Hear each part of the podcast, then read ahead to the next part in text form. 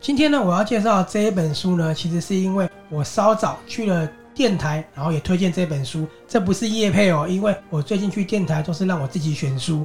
那我想了很久，最后我决定推荐一本在台湾应该算是被低估的一部作品。嗯那为什么要介绍它？有一个很重要的原因，除了是它被低估之外，因为现在已经是二零二零年要过了，对不对？对那今年呢，本来应该是要有东京奥运的，哦，对因，为疫情的关系，延后到了明年。不过呢，二零二一年的奥运棒球资格赛改在六月，这个很重要，我要迫不及待跟大家分享。棒球资格赛没，错，没错。好，为什么讲这个呢？因为今天要介绍的作品就跟奥运有关了。嗯，这一本书呢，它就是奥林匹克的赎金。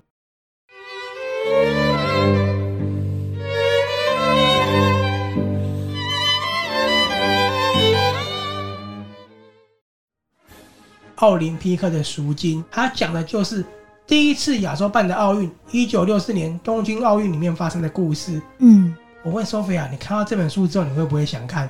嗯，我觉得有点挑战，因为它真的非常厚。非常厚，它有七百多页，跟砖块一样。Sophia，你现在可以拿起来看看，是不是很沉又很重？对，应该有五六公分厚吧， 真的是蛮可怕的，我在蛮可观的。对。我在要介绍这本书之前呢，我有跟嗯，电台的主持人说，这是我选的书，可能会比较厚哦。然后我今天见到他的时候，他说：“你跟我说可能会比较厚的时候，我觉得可能四百页。对，应该还可 以。”然后我收到出版社寄来的书的时候，我想说：“嗯，你应该是想两本书寄给我吧？”结果我打开的时候，我吓了一只跳。有一本，他说：“所以你是觉得我看的书不够厚吗？”我就说：“这本书就是很有挑战，可是它真的非常非常的好看。”那好奇他有看到一半吗？他也还没，所以嗯他今天非常期待我怎么讲这本书。哦，我很开心的是，我在介绍的时候，主持人非常非常认真的看我，嗯而且录完之后，他跟我说讲的真的很棒，他要回去把这本书看完。不过他需要一点时间，对，因为他们都很忙。很忙，真的，他们行程排得很满。嗯，好，那介绍这一本书之前，我先跟大家讲一下它的作者，作者作者是奥田英朗，我相信 Sophia 应该也很陌生，对不对？对，好像日本文学界比较少听到，还没有听过这个名字。对，在台湾比较红的，可能就是最近很夯的基本巴娜娜，嗯，或者是一直很红的东野圭吾、村上春树、村上隆，还有 Sophia 也蛮喜欢的臭假苗。嗯，臭是那个凑在一起那个臭，对不对？。对，凑在一起。好，这些作家都很厉害。不过其实奥田英朗他也非常的有名，因为呢，他拿过很著名的直木奖跟吉川英治文学奖。哦，这样很厉害耶，有得过直木赏。对，那我先跟你讲一下他的背景，我觉得这可能是大家常常忽略他的原因。嗯我，们看很多作家背景都非常显赫，对不对？对，好，因为呢，他的背景其实很平易近人。 我这样讲，因平为易近人是说，他高中毕业之后就去就业了，嗯然，后他就业就是去从事杂志编辑跟广告公司的工作，哦，所以就是正常人，对不 对？正常人这样。嗯他到三十七岁的时候才出道，才正式踏入文坛。所以这是他第一本书吗？不是，这个是他后面已经很厉害、很厉害的书了，哦所以他起步其实很晚。嗯，他写这本书的时候，基本上是五六十岁的时候了。哦，已经五六十岁了。他其实三十七岁出道嘛，嗯那是一九九七年出道的。这本书是十年过，快五十岁啦，四十七岁的时候写的。好，他一出道的时候作品就算蛮红的。嗯那他在两年过后呢，又出了一本叫《邪魔》的这一本书，嗯，这本书呢就获得直木奖的提名了。那嗯这一本奥林匹克的赎金，就是十年过后他拿下了、哦，就是得奖的作品。对得奖的作品。嗯我觉得讲，那我跟大家重新统整一下，他在零二年的时候，《邪魔》入围了直木奖，然后也得到了一个日本也很有名的文学奖，叫做大手春彦奖。嗯，好，那在二零零四年的时候呢，就是用了一本书叫做《空中的荡秋千》拿到了直木奖。哦，直木奖我们应该都很熟悉了，日本说直木赏，对不对？嗯好，因为东野圭吾、宫部美幸这些都得过这个奖。嗯然后这个也是日本非常重要的文学奖之一，它跟芥川赏两个是并列非常大的奖项。嗯，真的蛮厉害的。二零零七年又凭了一本叫《加日和》的作品拿下了柴田炼三郎奖。好奇就是他在台湾翻译的作品，目前是只有这一本嘛？其实还蛮多的，这就是比较可惜，他一直被忽略的地方。哦所以其实刚刚前面说的那些得奖的作品，或是比较早期的，其实台湾都有也是看得到的翻译。嗯，对，那我们前面讲的这些都是他得了很多的奖。二零零九年的奥林匹克赎金呢，嗯就是我们现在介绍的这一本，他拿下了西川英治文学奖。嗯，那这样应该蛮厉害的，很而厉害且这本是他十年后才写的，就是应该他什么都已经比较成熟了。对，很成熟。而且这个作品我一定要讲，它是被日本的朝日电视台选为开台五十五周年特别企划的一个日剧，哦，就是所用以它他改有编的。拍拍成日剧，其实他的作品在日本被拍过很多的日剧，哦甚至连韩剧都改编过他的作品。这样他在不能韩国是蛮有、名嗯的。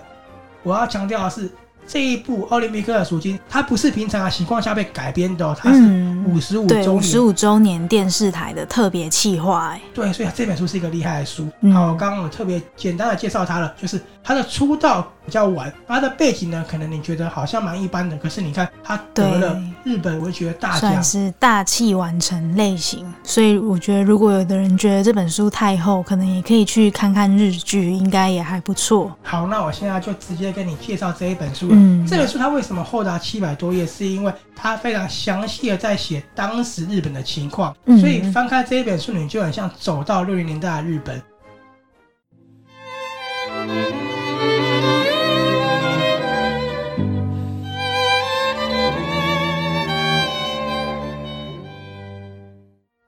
所以六零年代是什么时期？好，我是昭和吗？对，昭和，昭和很长，哦昭和从一九二六年，如果我没记错的话，如果嗯讲错再麻烦大家纠正。我记得是一九二六年开始，所以它就是那种还原历史、还原度非常高的那种，很写实的。好。在讲这本书的故事之前呢，我一定要先跟大家讲一个历史，因为这个历史我觉得非常非常的重要。对，这个历史呢，我想请 Sophia 想象你再回到十嗯九年前，这是一九六四年嘛，十九年前，就是等一于九快四五年。二十年前。对，一九四五年是什么呢？我问你哦，嗯你知道日本二战战败是因为被投原子弹，对不对？对，没广岛错。跟长崎，那你有没有嗯想过一个问题是，当初为什么没有投东京呢？嗯，还真的不晓得哎、好，其实我那时候问了很多年轻的朋友，他们也是不晓嗯得。但有些人会丢出一个问题，因为可能不想要去攻击首都嘛，因为首都的人很多嗯啊，伤害力太大。基于人道考量，你觉得这个成立吗？嗯，也是有点道理啦。好，其实当初东京被否决的原因，东京是被否决哦，意思就是它真的有在名单里面哦。嗯，被否决的原因是因为东京已经变成废墟了。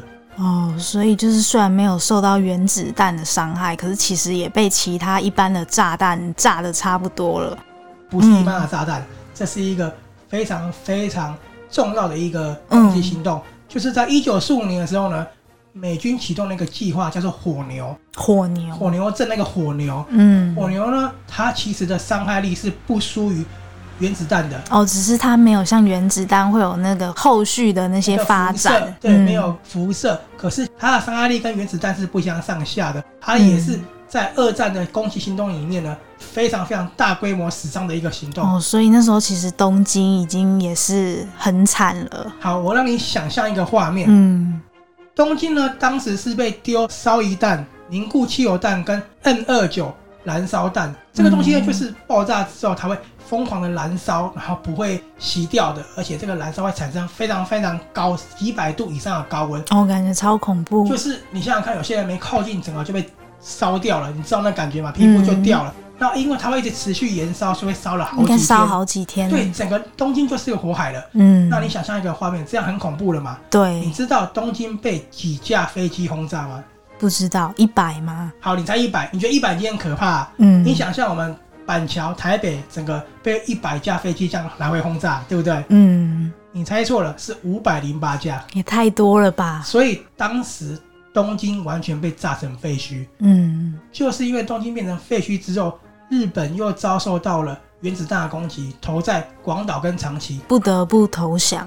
对，你看哦，首都被炸，港口被炸，嗯那甚至连他们重要的军事基地也被炸，日本就是没办法无条件投降了。那真的是蛮惨的。好，那我跟大家讲一个历史事件。当时麦克阿瑟他就是亚洲战区的最高统帅。嗯，麦克阿瑟曾经说，日本这一次战败，他所遭受到的攻击已经让这个国家变成了四等国了，不是次等哦，是四等。嗯意，思就是日本被炸成这样子，其实它的经济、它整个社会的一个建设完全是倒退可能上个世纪的这样的一个概念。那后来可以恢复，我觉得很厉害这。就是这本书讲的。这本书讲了一九六四年日本迎接东京奥运要开幕的这个状况。你想想看哦，十九年前变废墟，将近二十年后，他们重新站起来了。那真的很厉害，而且还可以举办奥运的程度了。奥运真是全世界的人都会来看。对，那我要跟你讲一个事情，就是一九六四年，嗯，可能对我们来讲都很遥远，对不对？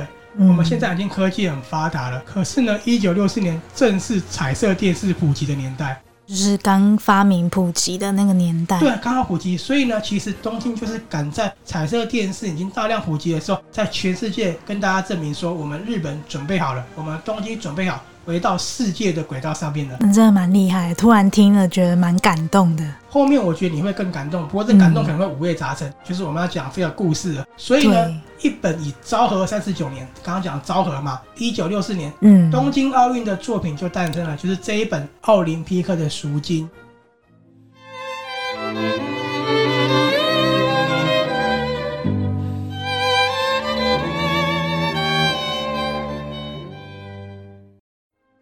我大概看一下简介，他好像就是一个东大的学生，然后变成炸弹客。对，没错。不过呢，我跟你讲一下，它的故事嗯并没有那么复杂，不是说很庞大的错综复杂。嗯它的故事其实很简单，重点是它很细腻的去刻画这些角色，然后怎么样去营造当时的氛围。所以他就是很细腻的在角色跟还原当时那个昭和年代的描写，才会就是让他页数这么的厚。对那不是说情节要多庞大、多复杂，然后要让大家推理的那一种。对，没错。我这里分两个部分，第一个部嗯分是先讲它的故事，然后第二个部分是跟你讲它为什么那么细腻的去对讲述一些地方。它的故事呢，就是在昭和三十九年的时候呢，嗯东京奥运开幕之前呢，日本遭到了三次的恐怖炸弹攻击。那这三次都很嚣张哦。第一个是警部署长的家里，够对嚣张吧？这个是小说情节，不是真的，对不对？对，不是真的。嗯不过等一下要跟你分享日本真的发生什么事。好，就是警务部长的家里被炸，是不是很嚣张？嗯，第二个炸弹攻击呢，就是警察学校的宿舍被惨死，这也很夸张。为什么都是针对警察？当时去维安整个奥运的就是警方，哦，而且日本在战败之后是没有军武的，嗯，是被美国去控管的，对不对？这大家都应该知道。对所以他针对警察。那第三起呢，就是在闹区引发炸弹。嗯，好，其实这三起攻击呢，就已经引发警方很强烈的关注了，而且歹徒也持续都有寄威胁信。可是最重要的就是，他们这次收到的威胁信是说，请你准备好八千万，八千万赎金，不然我就要在全世界看的开幕会上面引爆炸弹。是八千万日币嘛？对，八千万日币，嗯，那也是在当时来说也是很庞大的数目。六零年代那样很可怕，对不对？嗯好，那警察当然就是自言要将这些犯人逮捕归案，因为对，他们真的想要靠东京奥运找回他们已经失去的那个凝聚力，嗯想要证明我们大日本帝国很强。而且还是要在开幕的时候，那个全世界都会看到，应该真的是一定要抓对到。嗯对对，可是没、想到比他们想象中的还要聪明太多太多了。所以是因为他是东京大学的高材生，好，因为东大高材生嘛，我问你一个问题哦，你有没有想到怎么会是八千万不是一亿，一亿不是更多吗？对，为什么有特定的数字说要他八千万呢？所以东大高材生就是告诉你说，为什么只拿八千万？因为嗯八千万是装在袋子里，你可以拿着走的。如果多两千万的话，会太重，你就拿不动了。所以他都是经过精密计算的。他算过钞票一捆一捆是多少重量，嗯，那如果是八千万，是最刚好的极限可以拿走的。多了一千万，多了两千万，那个一亿，跟你讲，你就带不走了。所以是他算好自己可以拿的。那如果他找一个力气很大的人来拿，可不可以拿比较多？不一定，还是他是算好人类最重可以拿的重量？因为你拿了，你要赶快走哦，还要而且跑跑路，而且你拿的时候呢，你要让警方看到这一个疑似嫌犯的人拿起来是很轻松的。哦，对，不可以拿的很重，然后看起来鬼鬼祟祟。有没有发现？哦，真的那很好聪明那对不真的对蛮聪明。对，不然如果是有一个人，然后拿着一个超大的袋子，看起来又很重，然后走路又走很慢，看起来就很奇怪，感觉就很容易被拦下来临检之类的。你就知道为什么我说这一本书它是写实主义制作的，嗯每一个环节都是经过考证，都是有逻辑的。这样回想起来真的是超厉害的。本来觉得好像没有这么让人家惊讶，你是不是本来觉得故事是很精彩，不过是比较通俗一点，对不对？对，本来以为比较通俗，结果这个主角真的是不愧是高材生。没错，这就是好看的地方。嗯刚刚有说它七百多页，作为一个拿下吉川英治文学奖的作品，一定有它过人之处。它宛如一本写实主义之作。对你，要知道，在亚洲作品看到写实主嗯，义、很少，很少很少，嗯它真的让你翻开，好像走进了当年的日本。它的书关键不在于找凶手，就是 Sophia 说的，我们看到一个东大的高材生怎么样成为一个罪犯，对，就是因为你刚刚有说作者他高中毕业就进入广告公司上班，所以会蛮好奇他怎么去描写一个高材生的。其实今天我有跟主持人讨论这个部分，我嗯们会说是不是他也是因为某些事件不能升学，嗯这也是有可能，对，不这对？也是蛮有可能，可能家里经济因素或是各种因素，他没有办法念书，他必须要出去工作。好对，那我跟你大概讲一下故事怎么发展。嗯，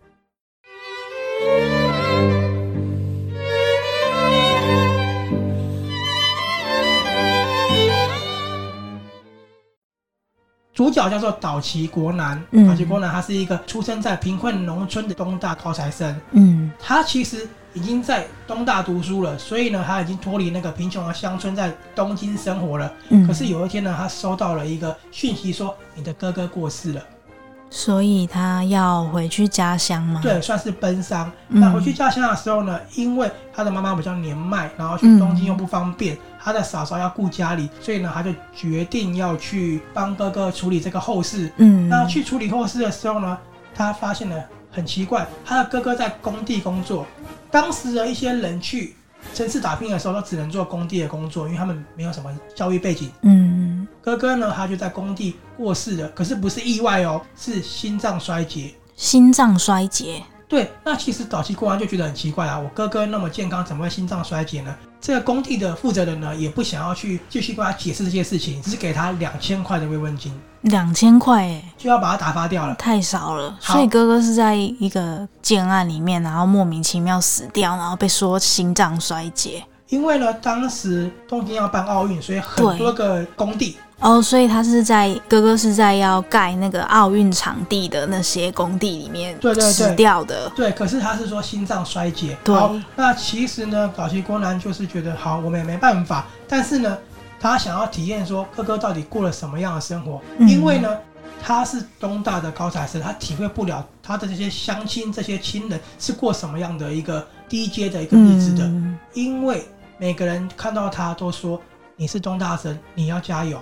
每个人的骄傲，你知道吗？他们的骄傲不是说我自己赚多少钱哦，嗯是我认识东大生，我很骄傲。其实看到这个过程有点难过。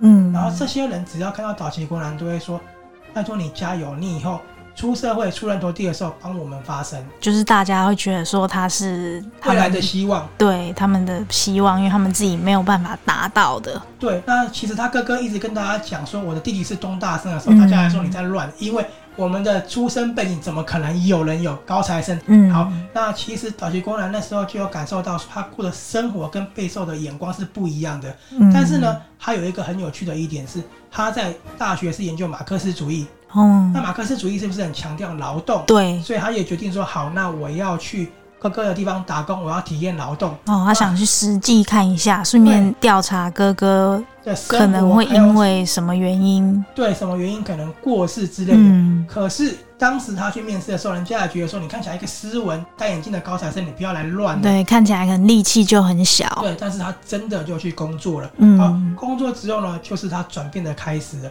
我跟你讲哦，嗯，他哥哥一天上十六个小时，所谓的双班，十六个小对，时然后这没有样，休息，这样只剩下八个小时可以睡觉啊，对。那你知道十六个小时，扣除掉伙食费跟一些嗯工棚的杂费，你猜猜看多少钱？薪水？一天吗？呃，一个月一个月，我十想六一个下小，时哦，然后基本上都没有休假哦，因为要赶工，嗯，应该有五万块，五、万块对不对？好，双班哦，应该是嗯两份工作、对不对？嗯，一万八，一万八日币吗？对，一万八日币。所以他们这些人是非常非常穷困、很可怜的。嗯一万八日币，有人还要把钱寄回去老对，你家。还要寄回去家里。我跟你讲，他们都对老家说我在东京打拼的，可是他们才嗯赚一万八千块。他才发现说，这些人过的是非常非常底层的生活。他开始有一种觉得说不平衡的心态。不平衡对并不是说我刚刚算了一下，这样他一天日薪才六百块日币。对那我要讲的是，他不平衡的心态是说，嗯，为什么我凭什么过得比较好？哦，你说他觉得说自己也没有多特别，他只是考上东大，为什么就可以过得比大家好？然后呢，重点来了，有两个很重要的转捩点。嗯，第一个转捩点是他发现为什么哥哥心脏衰竭了，因为呢这些工人很穷，他所以们他是有点过劳死嘛？不是哦，他们很嗯穷，他们只有两种娱乐，一种是赌博对，消遣，因为只剩八小时嘛。嗯那，他们很累的时候怎么放松呢？就是打毒品。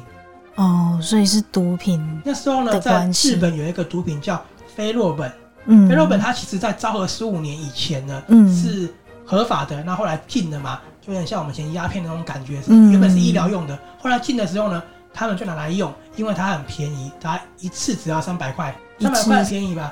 他们一天赚六百块，那三百块也算呃好吧这样还可以。你这样讲，我觉得好像有点贵，可是对这啊是最便宜而的且毒品的。刚刚突然想到，你吃一碗冻饭都不止六百块对，可了，是他们就是靠这个让自己比较有精神。嗯，那打这个呢，还是一个廉价廉价的毒品，所以打所进以去会导致身体心脏衰败。对。可是我跟你讲，心脏衰败的时候，你不会马上死的，嗯，你是可以就医就救回来的，但他们不能就医，因为他们不能让人发现说工地的人用毒品，为什么呢？呢？因为这样子，这个承包商可能会被拔掉这个工作，嗯，拔掉这个工作之后，这些工人就失业了。所以等于就是他们自己也不敢去医院，然后上头主管也不会让他们去医院。所以其实早期公安就发现他们的命根本不值钱，嗯，这样子不用救了，就让他死了吧，慰问金两千块打发就好了。两千块真的蛮夸张的。所以你知道，奥运越来越繁荣，他们越来越多工程的时候呢，是建构在这些工人上面的。嗯可是这些工人每天都有人死去，那你的工程越大，死的人就越多。这些人对他们为了我们的日本帝国去努力，让奥运迎接到世界上接轨。可是呢，你觉得这些工人有办法享受荣耀吗？人家看奥运的时候有说，哎、这个体育馆是你们盖的，你们很厉害；这个高速公路是你们建的吗？没有。嗯没有，所以早期工人才决定说，我要给政府一个痛击。嗯，他觉得所我以他就想跟政府要八千万。当然一开始就是所谓的炸弹攻击。那嗯，其实呢，他本来还没有那么极端的。有一个极端原因，就是因为我刚刚有说他们只有赌博跟打毒品嘛。对那，赌博这个地方其实就有帮派入侵，他们嗯就是透过帮派去压榨这些工人。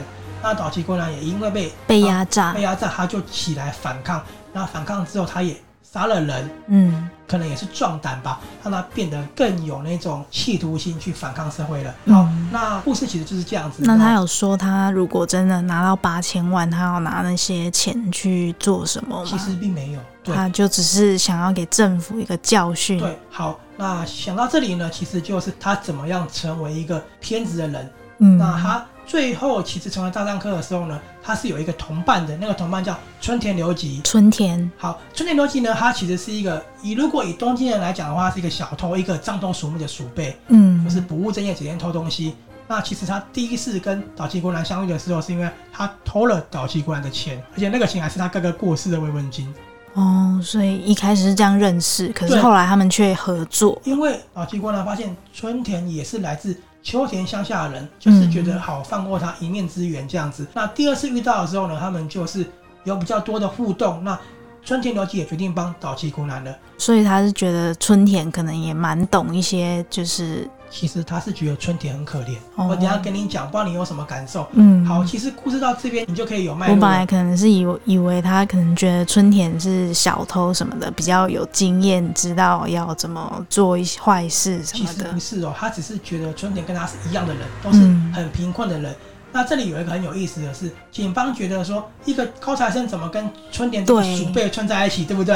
大家都不相信，觉得这是两个不同世界的人。好，其实呢，等一下会跟你解释为什么。嗯那故事就是他们两个合作犯下这个勒赎八千万的一个奥林匹克的赎金了。嗯，那当然，最后好奇姑呢，他没有成功被抓了。不过其实这个也是很正常，因为奥运真的就是如期开幕了，对不对？对可是呢，岛崎国男最后被抓，我觉得不是春田出卖他，而是春田太喜欢这个男生了，因为他把他当做自己的儿子。春田把他当做自己的儿子。对，哦，所以好其实春田是年纪比较大的，很大我年纪很刚以大为对他们两个是就是年纪差不多，都是二十几岁没这样有啊子他。年纪很大，他把他当做自己的儿子，他对他展现出一个父爱。嗯，好，故事大概就是这样子，这就是整个脉络。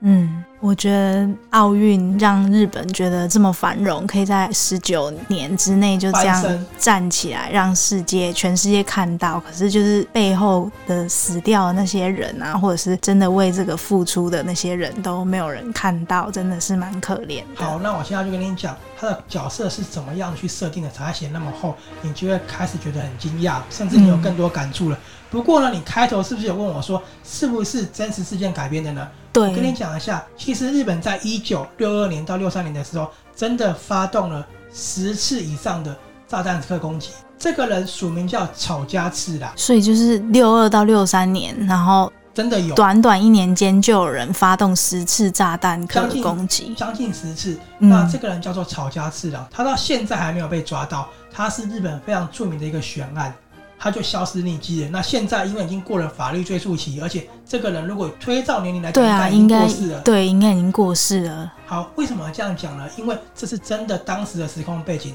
那作者在写的时候呢，就把这个背景转化成岛崎国男这个角色了，嗯它是延续的。所以其实当岛崎国男在犯案的时候呢，书里面写了一个很有意思的，警方以为是草加次郎出来犯案的，哦，对。然后呢，里面有一段很重要，我要跟大家讲，其实。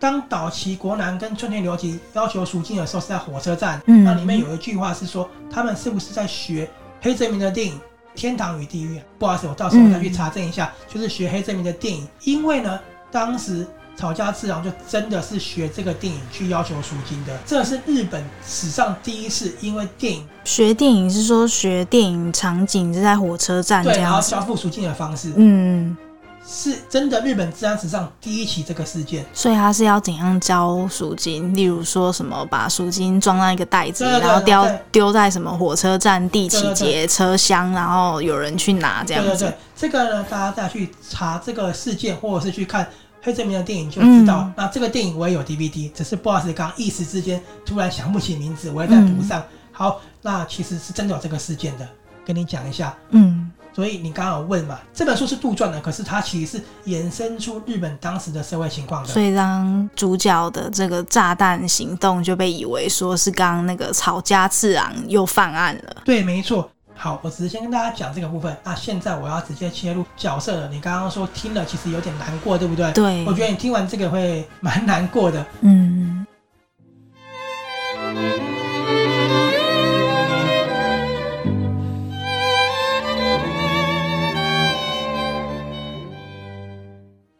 好，这里面的角色它啊分别代表了当时各种社会阶级的日本人，比如说岛崎国安的哥哥。一九六四年，很多日本人跟他哥哥是一样的，因为那时候除了东京最繁荣之外，其他地方都是乡下，因嗯为资源都给东京了，所以像他哥哥这种没受过教育，来大城市打拼就是对只只能只能做赚工，然后一万八，对不对？哦嗯然后他们为我刚刚讲的伟大的东京奥运工作，用劳力去建设这一切，却没办法共享，对，只能很卑微，不被当人看，死了也没关系，对不然对后？娱乐还要就是用毒品，因为也没有人看得起他们，对不对？嗯所以其实东京奥运造就了空前的繁荣，但是获利的还是原本就享受美好生活的资本家。对，那奥运的规模越大，我刚刚有说死的人就越多，这嗯也是为什么东大这个高材生岛崎国男他会做了这一件事情，因为他觉得我是你们这些人说一生的骄傲，可是我不能为你们做什么。他嗯做了一个比较错误的方式去抗争，对你有说到他后来会越来越偏执，对他其实，我看这本书这个角色的时候，第一个想到的是嗯台湾以前发生的百米炸弹客杨如门事件，他就是为了一个公平正义而发生。那我也觉得他生错年代，如果在现代，其实就可以用 Facebook 对不对去对，上网去串联一些社会运动，所以觉得他蛮可惜的。再来呢，就是其他角色了，刚刚有说春田留吉，好，对，春春田田，他其实是旧日本时代的人，我都称为旧日本啦。旧日本就是说他是经历过二战的人。嗯，好，我们刚刚有说他是一个小偷，对不对？对，然后你有说他后来把那个道奇当成他儿子，然后展现出父爱，我刚刚有说他是二战过后的人，二战是不是东京大轰炸？对，他的老婆跟小孩在轰炸被炸死了。嗯，所以就只剩他一个人，然后他就是可能也很绝望，不想要再做什么了。我跟你讲好了，他说在轰炸那一天呢，当天死了七十个人，嗯，有三个是他的家人。他说这种事我怎么可以接受？我向上帝祷告说，上天祷告说他们可不可以活下来？上天没有看到。之后这个十年，我每天都想死，我每天都不觉得为什么我要活在这个世界上。嗯，他跟岛崎国男说：“我们曾经都很效忠所谓的大日本帝国，你看我们这些人的生命就跟蚂蚁一样，这才是战争的真相。”嗯他其实是一个非常非常可怜的人。他看似过街老鼠的这个小偷，其实是东京大轰炸之后过着破碎人生的人，他也是战争下面的牺牲品。对啊，他真的的家人三个就是死在那个七十个人里。很努力的活着，可是被人家说他苟且偷生活了二十年。但是嗯岛崎国男让他找到了那一丝的父爱跟他最后的尊严，因为他的儿子如果没有被炸死的话，现在跟岛崎国男对，的年纪也就跟他一样大对了。好，他是救日本时代的人，当时他们是不是觉得我们日本无敌？嗯那我刚好说，一九六四年的时候是彩色电视蓬勃发展的年代，对，他们打开了彩色电视之后，他说了一句话，我觉得这句话很难过。他说：“日本怎么会跟美国这样的国家打仗呢？意思是我们怎么打得赢他呢？嗯，美国那么先进、那么厉害的国家，哦，所以啊我他们透过彩色电视，可能有看到一些美国的东西，觉得说怎么打得赢。对我们怎么笨到跟美国打仗，然后导致我们牺牲掉那么多人了？嗯，是不是还蛮难过的一个角色？”真的蛮牺牲的。好，那除了这两个角色之外呢，书中还有另外几个角色，我最后帮你补充一下。嗯，我刚刚有说的是，这本书用这些角色道出了所谓的社会阶层。那对第一个呢是小林良子，小林良小林良子呢代表是新时代的日本女生，因为她十九岁，然后呢他们家开二手书店呢，所以生活状况很好。她的工作呢是在字面的公司里面担任一个事务员，就是所谓的文书工作。字面是做面条对的对嘛？对，好，他一个月呢，月薪是一万两千元，其实，在当时社会新鲜人来讲还可以了，他可以一个月存三千，一个月给家人三千，这刚样过刚日说子，那个岛崎的哥哥一个月是一万八，然后双班，其实可两是他份其工实是作，算两份工作了。对对对，两份所工以作，小小林他一个月新鲜人就有一万二，其实算还不错而。且他是新时代，就是说他可以自由恋爱，嗯他可以自由工作，他可以读大学。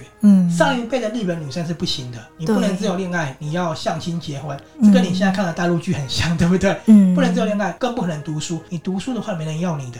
嗯然后呢，他也可以崇尚西洋时期的产物，他很迷恋披头士，嗯，所以以小林良子就象征着一个全新的日本女生。嗯里面有一个对话我很喜欢，就是当很多人听到小林良子是昭和十九年过后出生的，战后时候出生的，所以也是觉得是未来的希望。对，是未来的希望，也是觉得说未来的日子是属于你们的。嗯他跟岛崎国男的关系就是，岛崎国男是他的学长。嗯，然哦后他也很暗恋岛崎国男。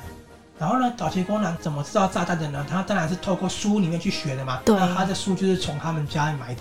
哦，你说他们家是二手对对对二对手书店，好，啊，再来呢就是仓夫，仓夫他是警察，若何仓夫就是抓岛崎国男的这个人。你觉得一个警察薪水大概多少？我跟你讲一下，他的职位是公安四等级十八号，你就想四等级是比较高的职位，嗯，四等级那你应觉得该有三万块吧，超准的。若何哦所仓以夫呢，算是嗯中产阶级吧，所以公他务是员。三万块，三，万两千九，嗯，还可以，对不对？其实跟就是社会新鲜人或者是跟在工地打工比，真的是很多了，真的对是对中产阶好，级，我为什么特别讲呢？就是它属于中产阶级，大概三万多块。三万多块的优点是，它可以去申请国宅。当时日本国宅规定是你的薪水要是租金的五倍才能租。哦好，它三万五千块很好了，它可以租到什么样的房子呢？一个阳台，嗯一个客厅，一个嗯，浴室，一个厨房，独立的。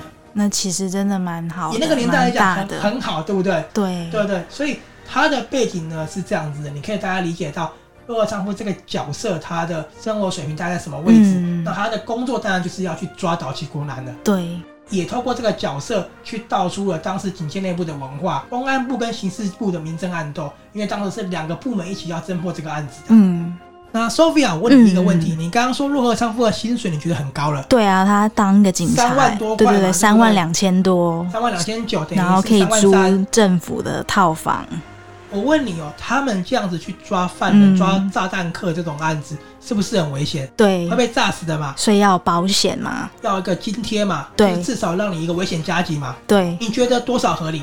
让你去拿这个炸弹、拆这个炸弹、疏散人，我给你多少钱你合理？至少要五千吧，五千嘛，我觉得五千都不够，因为被炸掉一个对钱啊嗯都不够。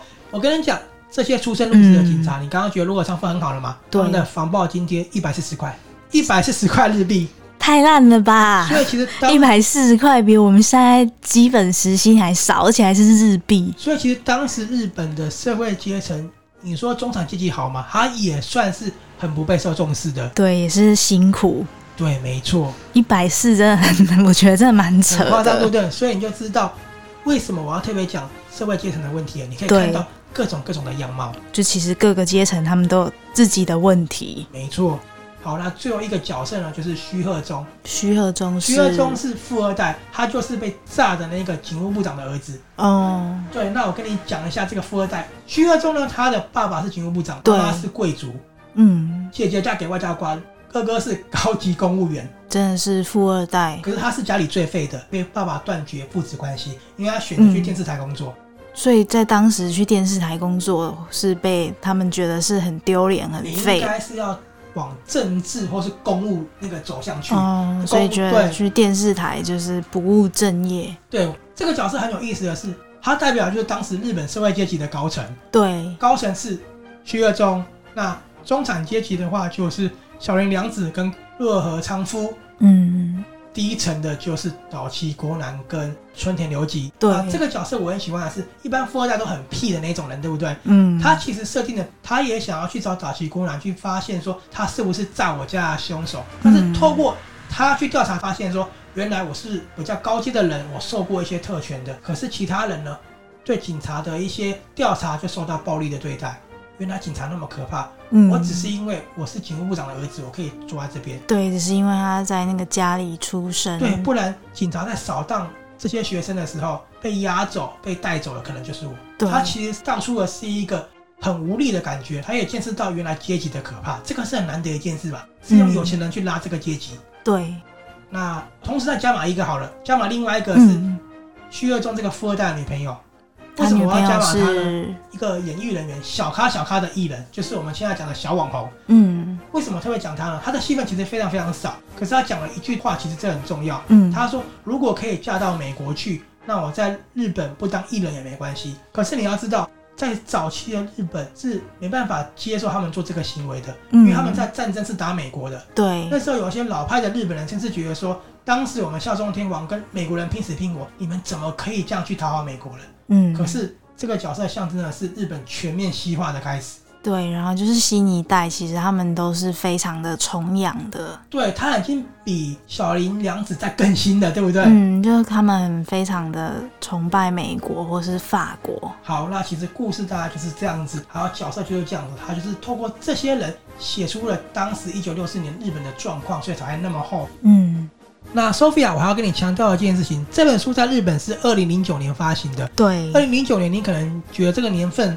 不会特别的去注意到，嗯，可是我要跟你讲，代表什么呢？代表是有新的日本人，就是年轻世代日本人，对跟经历过二战的日本人也还在世，对还在，体验过东京奥运开幕跟当时草加次郎案件的那些人也还在的，嗯，所以也就是说，这本书其实它是结合了老双亲三代的读者都体验过的一个故事，对，所以有些读者他看了之后，他会想到说，哦，这个是我小时候体验过的，或者是嗯这个是我听爸爸、我爷爷说过当时的情况的，这也是对为什么这本书在日本它可以有那么大的回响，嗯它的时间点出来是真的很重要。你说如果是现在写出来，经历过那个时期的人，应该都已经不是过世，就是已经七八十岁了，对，不对没？错，也就是因为这本书呢有那么重要的一个时间跟社会地位，所以朝日电视台才会特别在五十五周年的时候把它指定为拍成日剧的一个作品。对，我发现这是二零一三年的作品，然后他卡斯其实蛮厉害的哦，就是有主演内丰，那他就是演那个洛河昌夫那个小偷洛杉矶警察哦，警察。就是只有一百四十块的津贴的那一个对，警察。然后还有其他的人，还有唐泽寿明啊、哎呦桐谷健太唐泽啊寿、明是不是演松岛山研一、黑木美沙都有演。唐泽寿哦，明还有素水茂虎道、哎、哦，他也很帅。我问你哦，因为我这个日剧我还没看过，嗯唐泽寿明是不是演岛崎国男？不是不，是吗？唐泽寿明是一个很老的人呢、哎不是龙泽秀明。哦，那我记错了。唐唐泽寿明是演警察里面的其中一个人哦，。那岛看崎国男是谁演的？岛崎国男是松山研一，好，所以这个日剧卡斯其实非常非对常强。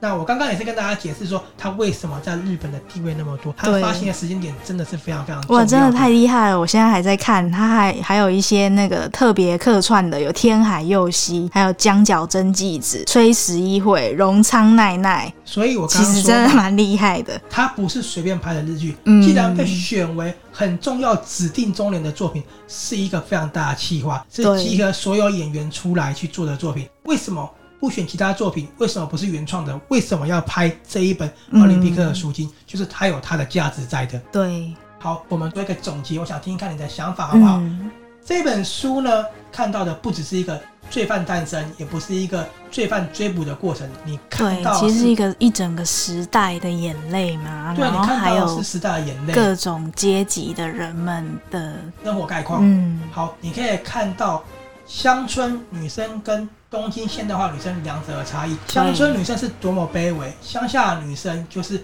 早期过来那个地方的女生，嗯，通常成年过后就不能再升学了，就要相亲嫁到不认识的人哦，就是相亲马上就嫁进去了。嗯，做牛做马一辈子。东京是完全不一样的，可是虽然说不一样，你还是可以看到一些保守的情况，比如说嗯，良子呢，他还是会被父母讲说，哎呦，你读大学可能会嫁不掉啊，等等之类的。嗯对，那还有一个是重要的核心，你刚刚说算是一个时代的眼泪吧。嗯你可以看到东京繁华下是牺牲了多少，你就可以想象当年东京为了一届奥运，让战后的东京成为了国际大都市，跟世界接轨的时候，他们做了什么样的转变？嗯，跟你分享一段，他们为了要填海，他们牺牲掉渔业，所以就制造更多的穷人了。嗯，真的看到的是东京奥运非常璀璨的过程，你背后是很多很多的辛酸。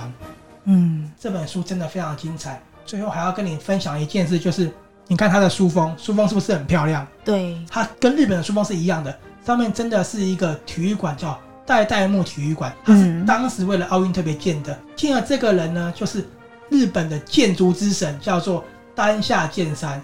哦， Sonia，丹你知道下这健个人吗三，哦，我知道他是丹下宪孝的爸爸，对，为什么要特别讲呢？因为这在日本是非常非常厉害的设计师。对那单校线下就是他的儿子，对不对？对他就是有去美国吧留学，然后留完以后就回到爸爸事务所，然后在亚洲各地都有各个他的建筑物蛮有名的，他蛮然后有名的最近在板桥也有一个他的作品是跟李天铎合作的，哦，因为我们住板桥，这个现在讨论度真的好高，就是一个日本大师。因为他在台湾其实有盖过房子，可是呢，嗯其实好像合作没那么大。这一次真的是很瞩目。那除了跟建安合作，他也有帮政府机关设计很多大楼。对，我记得有新加坡啊、香港，然后就是亚洲各地都有他设计对的作品。那包含一些新北市之后，行政大楼也是由丹下线下，就是丹下健三的好儿像子去好像意大利也有，对对对，那我特别讲就是真的，你看是有这样其来有志的设计的。嗯，他这本书真的真的非常详尽的道出整个日本的过程。我觉得你翻开这本书，你真的就走到了一九六零年代了。嗯好真的蛮厉害的。听我讲完这个时候，你听到岛崎国男这样的背景，中年留级这样的背景，跟当时社会阶级的一些各种生活，你有觉得跟我的想法一样，就是一种感触，有点难过吗？对，真的是蛮难过，可是又无能为力，又觉得说东京就是当时的日本，他们也是很不得已，因为想要让全世界看到他们，就是刚刚说的从战争再站起来。其实我看了真的蛮难过，尤其是那些人跟岛崎说你以后一定很有出息，嗯以后就靠你了，那种过程其实冲击很大。嗯，那今天主持人问我一个问题是：你看完这本书最后一幕给你的感觉是什么？这个问题我觉得很强也很震最撼。后一幕，我讲我的感受，就是嗯我最后做收尾的部分就是，最后呢，东京奥运顺利开幕了，对，警察在里面呢面对岛崎国男叫他投降吧。嗯你能想象那个画面，他们看着岛崎国男，我觉得那个画面是一个非常挣扎、非常煎熬的，因为我很希望岛崎国男全身而退，可是又很希望陆和丈夫这些警察呢能够破案，他能够为刑事部保留一点面子，嗯，是一个非常非常拉扯的一个。所以最后一幕就是一边看着东京奥运已经顺利开幕了，然后警察已经完全包围了岛崎，然后叫他投降这样子。对对对，非常非常的震撼。那真的是很无奈，因为他也阻止不了。春田流吉也是希望这个孩子不要再走偏了，他真的把他当自己儿子了，嗯，是不是很厉害的作品？好嗯今天这一集呢会讲比较长的原因，就是因为这本书可以讲的真的太多太多了。嗯今天很高兴的能够在我自选书上面选了这一本那么厚的书，那我也觉得讲得很尽兴，所以我也录了一集 podcast 特别提到对这一本书。那如果你们有兴趣的话，可以到我们的阅读 Tango 书笔鉴赏会上面看我没的错，书评。那我真的要很重要的是，明年东京奥运棒球的资格赛在台湾六月，大家一定要帮我们台湾的棒球队加油哦！哦，明年好，好，那今天就介绍到这里了，我们下次下见了，哎次见，拜拜。